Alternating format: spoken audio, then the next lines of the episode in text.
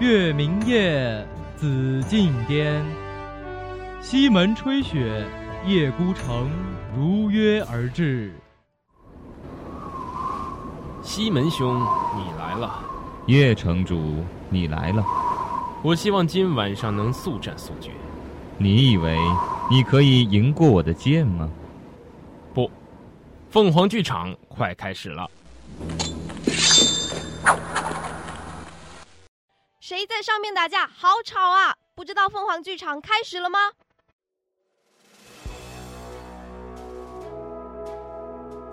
凤凰剧场，绝不雷同的开幕落幕。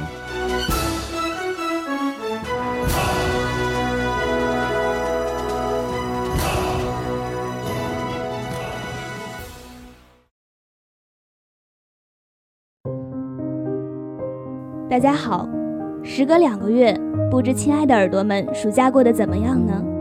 不知你是否还记得那个名叫视野飞野的故事？那个九华山以南地界尚属九重为天界，以北地界以下数千尺为幽冥的世界。在世人看来，九华山即是与非、黑与白的分界。可是，不少学童常常会问先生：这个世界？真的是非黑即白的吗？这场战争要从两万年前说起。幽冥鬼帝挑起战争前，与九华山华千秋定下盟约。谁知战事焦灼之际，华千秋掉头倒戈，协同天界一举将幽冥击败，幽冥损失惨重。虽华千秋战死沙场，幽冥鬼帝仍难解心头之恨。以幽冥鬼帝之性命立下毒咒，其咒语乃一排金字悬于九华山顶：“彼日月归避，山水不易，年不过三百，言不敌牙字。”虽九华山常年酷寒，子孙后代三百岁就会夭折，这一桩桩一件件，随着岁月长河。一直绵延至今。当年的天帝已不问世时，幽冥鬼帝也羽化成仙。天界由天帝之子心炎坐镇，幽冥为女帝清音做主。这一以性命为引子的毒咒，自然与新一任幽冥鬼帝清音性命相互牵连。清音自幼爱慕心炎，心甘情愿作为婢女侍奉左右。可心妍千年来眼中只有身中毒咒的华千秋后人华千亿一人，并舍命救他三次于劫难之时。此等逆天而为，仙法反噬。如今他修为散尽，唯一躯肉身可再与青音最后一搏，换华千亿一条生路。谁生谁死尚不可知，可道理却亘古不变。世间男女本就不是每一个付出真心的人都能得偿所愿，是非黑白也不是一双手可以拨弄得清的。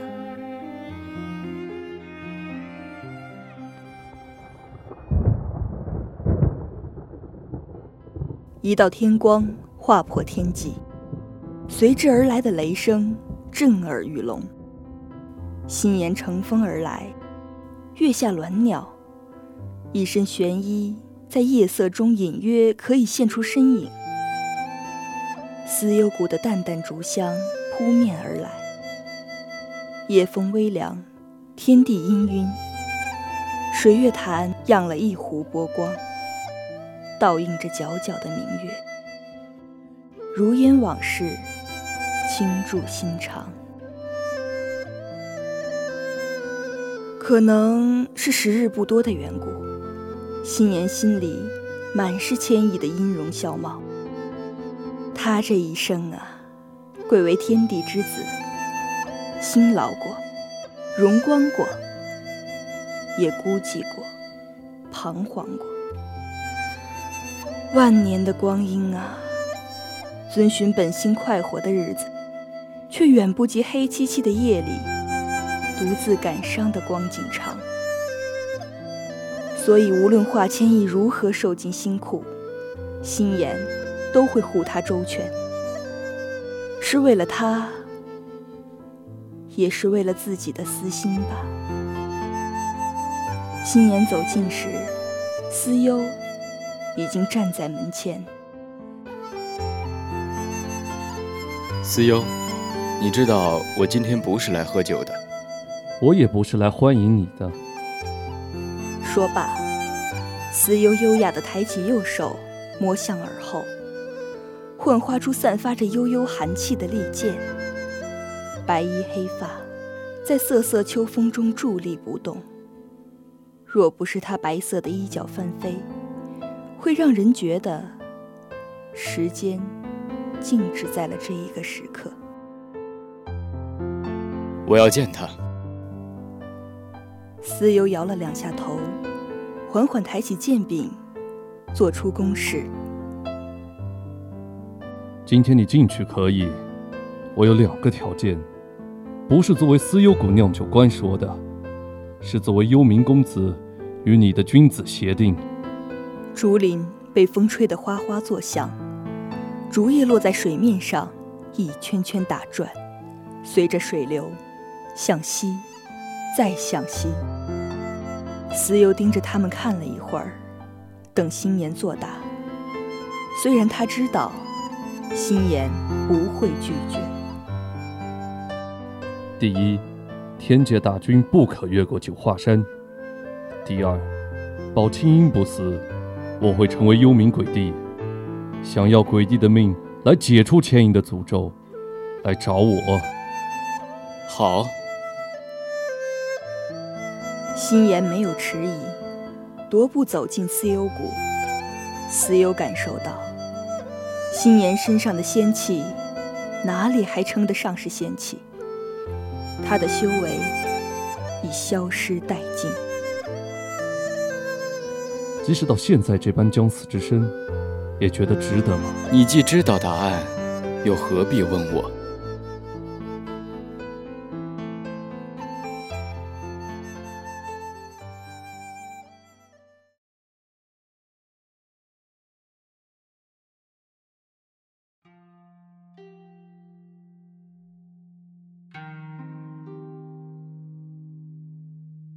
酒气充盈了整个屋子，油灯。也没有点亮。出去。是我。华千意缓缓抬起头，撩开眼前的头发。许是醉酒的缘故，遥遥望着来人，像是心妍。他飞身到男子身旁，怔愣着看了一会儿，生怕眼前的人跑了。悄悄地踮起脚尖，吻住他的唇瓣。是真的也好，梦也罢，酒水在胃里翻腾，伴随着他绵长的情意，席卷而来。思念、不舍，全都夹杂在缠绵和爱抚中。彼此都想最后一次拥有对方。千亿是因为不想再连累心妍。心妍是因为知道再也没有机会了。第二天清晨，阳光透过窗子洒进来的时候，华千一蜷缩在床角落，目不转睛地盯着心妍的面孔。这个曾经被奉为战神的神仙，现在的仙力却荡然无存。就因为救一个早该死掉的自己，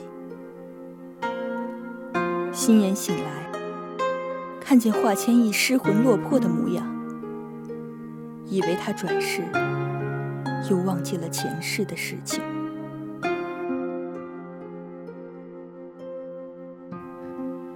你不要慌张，你不记得也没关系，我可以一点一点说给你听。初见你那天。你穿的是草绿色纱裙，你站在青云殿台阶下说：“请仙料安。”小仙乃九华山华千意，这天宫实在是大的不行，还请问青云殿怎么走？初向你表明心意，是在观下峰看第一抹天光，而后你就喜欢同我骑着大白鸟去观下峰。那分明是上古神兽，却被你换成你我的宠物这般亲昵。九月初七，长歌红烛，终如我所愿，以我之姓，冠你之名。竹林细雨，溪水流长。你随我听那风吹竹林响，赏那芬芳木竹香。你随色起舞，我便指茶为道。就这样，悠悠过了八十年，我们像平常人家过了一辈子。八十年对于我万年的寿命来说，不过弹指一瞬，而于你，却是难能可贵。我想让你一直陪着我，叶儿，你记起来了吗？还需要我多说些什么吗？你还想听吗？心言声音越说越小，他不确定此时的千亿对他是什么感觉。上次他醒来就什么都记不起，不过也没关系，他可以一件一件讲给千亿听。不过这次。不知道时间来不来得及。此时的千亿，两行泪痕挂在脸上。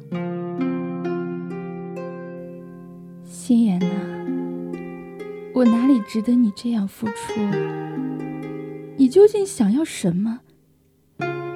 如今的我一无所有，就算你想要的不多，不过是以我之姓，冠你之名。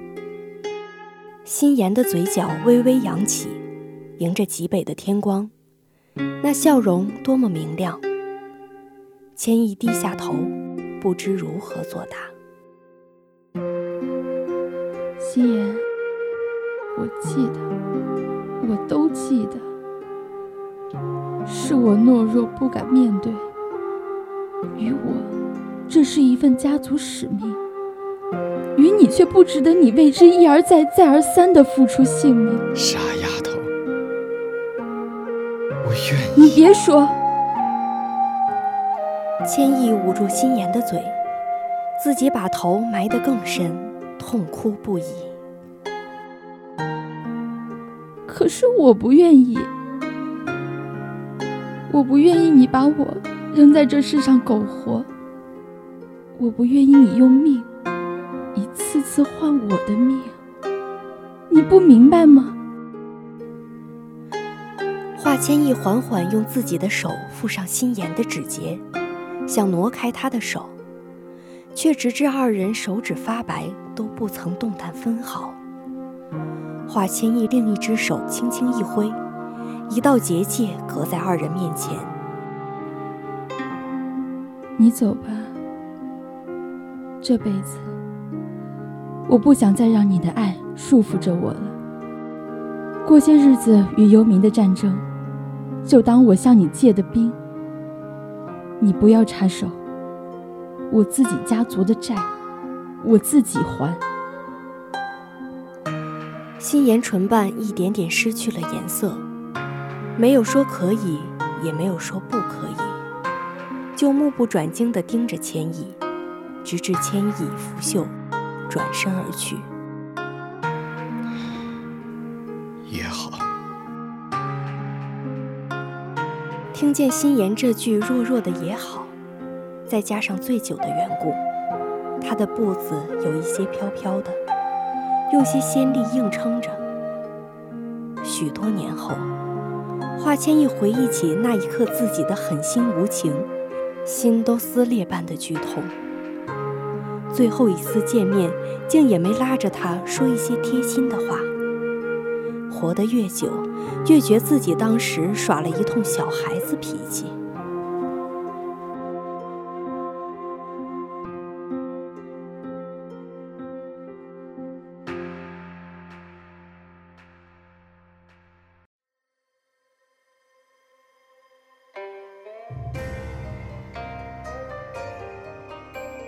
战前的幽冥气氛欢腾，每一名战将对战争都充满了热情。思悠黑着脸走进大殿，他知道，有生灵的地方就有争端，而最有效的方法就是杀戮。可是什么时候是尽头呢？哥哥，这次无论对手是谁，你都不许手软。这是关乎我们幽冥安危的至关重要的一战。我既然做了幽冥之主，就会为我的子民，为父爵完成心愿。青音，你是幽冥的君王，你开心就好，无需为了哥哥，这不是任何人的心愿，是这个王位。青音双手一摆，飞身坐在金色的王座上，抚摸着座位的把手，微微颔首，看着站在王座下的思忧。当我坐在这儿。我就想用更深沉的嗓音吩咐众人。当我吩咐众人，我就想拥有更多的权利来束缚住这些人。当我拥有了这些人，我却觉得我需要更肥沃的土地。所以，我开始理解夫君了。难道夫君就错了吗？难道天界的天君就没有野心抱负吗？心妍现在为了一个女人，就可以一次次举兵犯我幽冥。可我真想知道，等哪一天他心妍继任天君之位，能否还如此大义凛然，满口的仁义道德？青音越说，心中越澎湃。他可能自己都没感受到脸颊滑落的泪水。我也在守护我的正义，我的正义。就是爱他，他也必须爱我，只能是我。思悠静静地看着自己的妹妹在王座上，一会儿哭，一会儿笑，随后转身离开大殿。一束阳光打在他的身上，拉出修长的身影。青音啊，这件事情。就当身为哥哥的我为你做的最后一件事情吧。心妍是一定会取幽冥鬼帝性命的。当你释放本命火焰之时，我争夺鬼帝之位是一个两全的选择。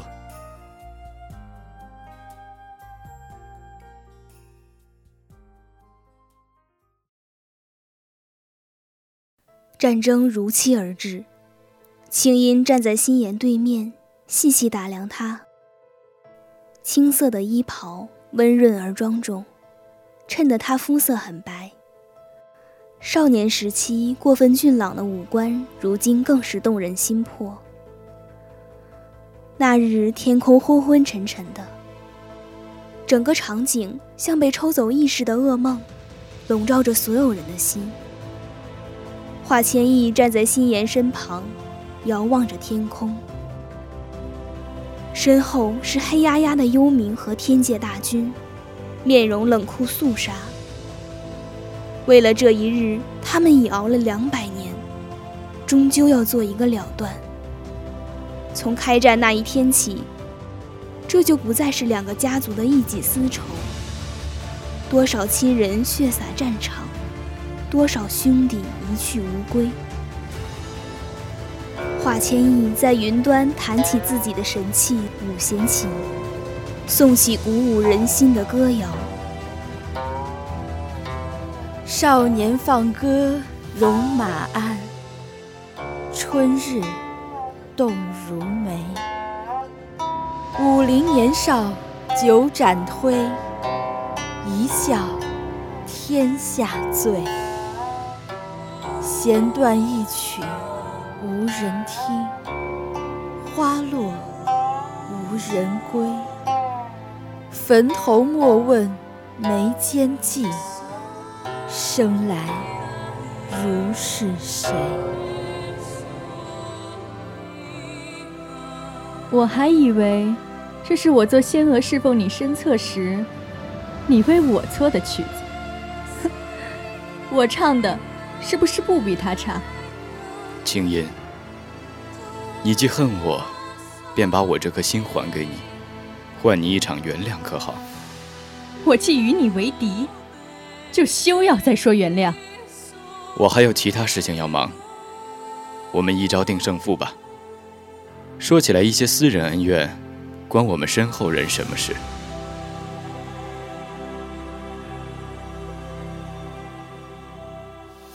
这一句话激怒了青音。眼前这个人，连作战都不能给自己完完全全的关注。明亮的火光自青音身上升起，野焰的红色几乎遮蔽住整个天空。那是青音的本命火焰，就像一朵恣意盛开的火莲，庄严又妖娆。这是幽冥最厉害也是最危险的招数。稍有不慎，趁虚而入者就会成为新一任幽冥鬼帝。正是此时，死由拼尽修为也要夺得鬼帝之位，之后要杀要剐就任由心妍处置。可来不及反应，心妍已经用最后的魂魄继任鬼帝。青音没想到心妍不给自己留丝毫的余地，也并没有取自己的性命。自然也再无生还的可能。继任鬼帝，命丧黄泉，毒咒解除，无人伤亡。直到最后，心妍留给青音的，也是一副胸怀家国天下的仁义模样。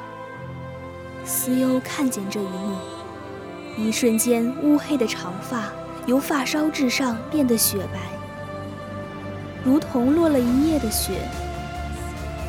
一夜白头悲不住，不见幽魂入梦来。心妍，你总是抢在我前头。爱一个人是，保护一个人亦是。我输了。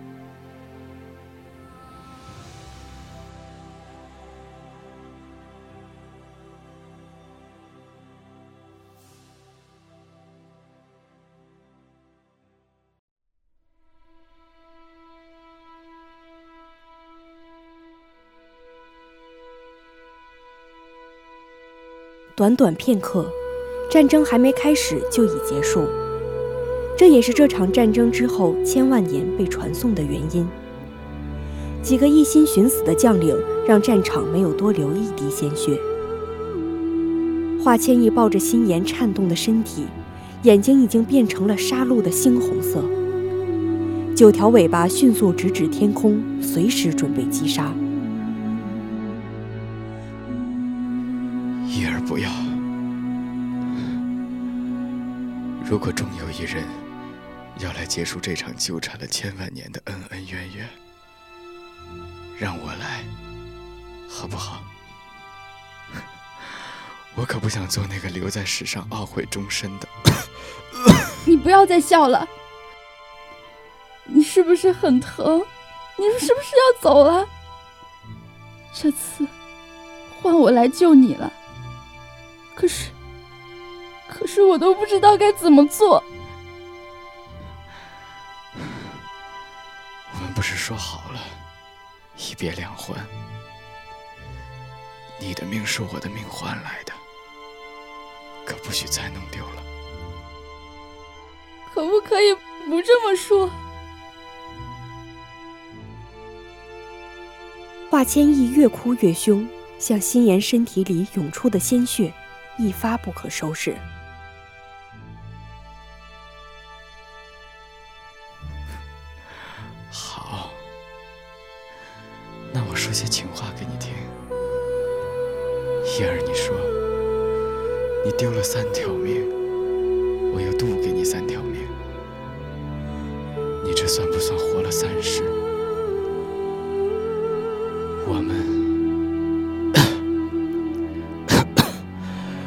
算不算有了三世情缘？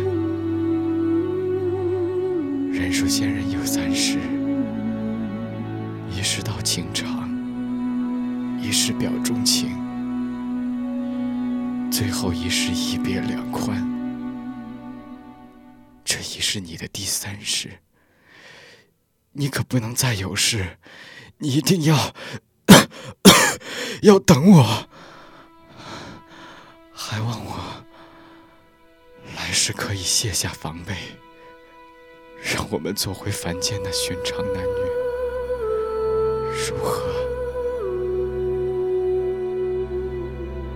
华千义只身一人背着心言回九华山去找刘白长老。还记得他说过：“欲是其所非而非其所是，则莫若以明。”谁对谁错，谁欠谁多少，真的无法算清吧？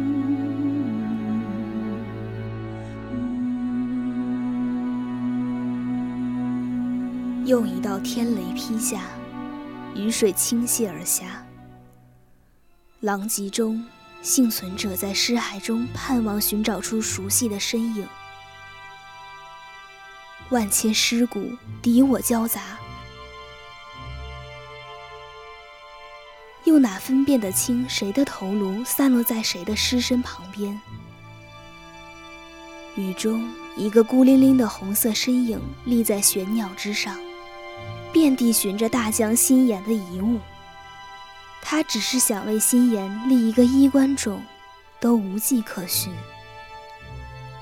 终于，他在尘土中隐约看见心妍的玉佩，颤抖的双手轻轻地将它捧起，上面还有丝丝血渍。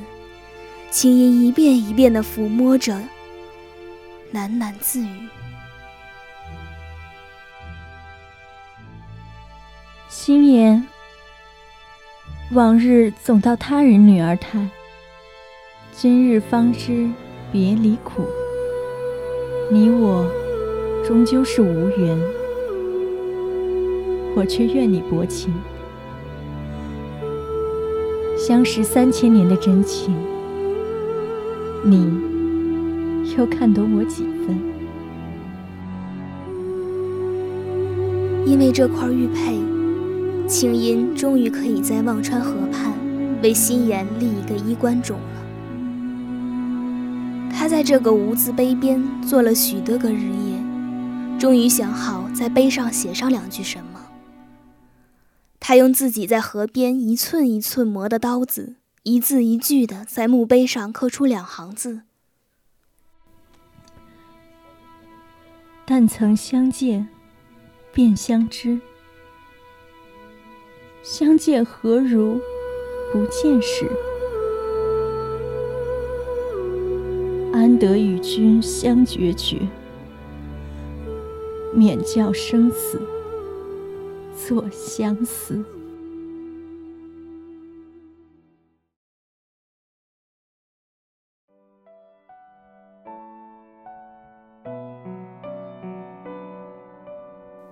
三百年后。华千亿带着一个蒜苗高的小仙童，立在一座荒山的云端。荒山里正在砍柴的那号人，细看起来不是心言，又会是谁？小仙童看他砍柴砍得费力，忍不住用仙力劈断了树干。这个重获新生的凡人心言，以为雷劈至此，吓得往后连退三步。娘亲。你确定这个仙法还不及我的凡人是我夫君？那可不，你夫君过去可厉害了，就是现在受伤脓包了些，你可要处处让着夫君哦。说罢，二人飞身到心妍身旁。心妍，随我回九华山学仙法可好？九华山，仙法。心妍吃惊的又连退三步。你们可能认错人了吧？我叫铁柱，并不是什么心妍。你就是心妍。至于我，你以后慢慢了解，就暂且叫我一声娘子罢了。说罢，千亿踮起脚吻在心妍的唇瓣上，心妍身形一颤，脸霎时变得通红。华千意被心妍害羞的模样逗得咯咯直笑。夫君，你手为何如此凉？夫君莫慌，虽然夫君仙法不济，不过孩儿会让着夫君的。此时心妍身形又是一颤，有种陌生又熟悉的亲切感。之后的许多年，便再也没有天地之子心妍九华山第七女华千亿的消息流散人间了。而此时的千亿正站在九华山山头向北望去，先是茫茫一片的忘川河，再就是人烟鼎盛的万千人家。传说几千年前，忘川河畔有一红衣女子，常年坐在那儿望向天空，风吹雨淋不曾移动分毫，只为等候一个人归来，最后竟生根大地。化作一尊石像，长立于河畔。心妍从练剑的竹林里一路寻过来，从身后环抱住千亿。娘子，你在看什么？千亿转身倚在心妍怀里，闭上双眼，扬起嘴角，看一个故人，一个故事。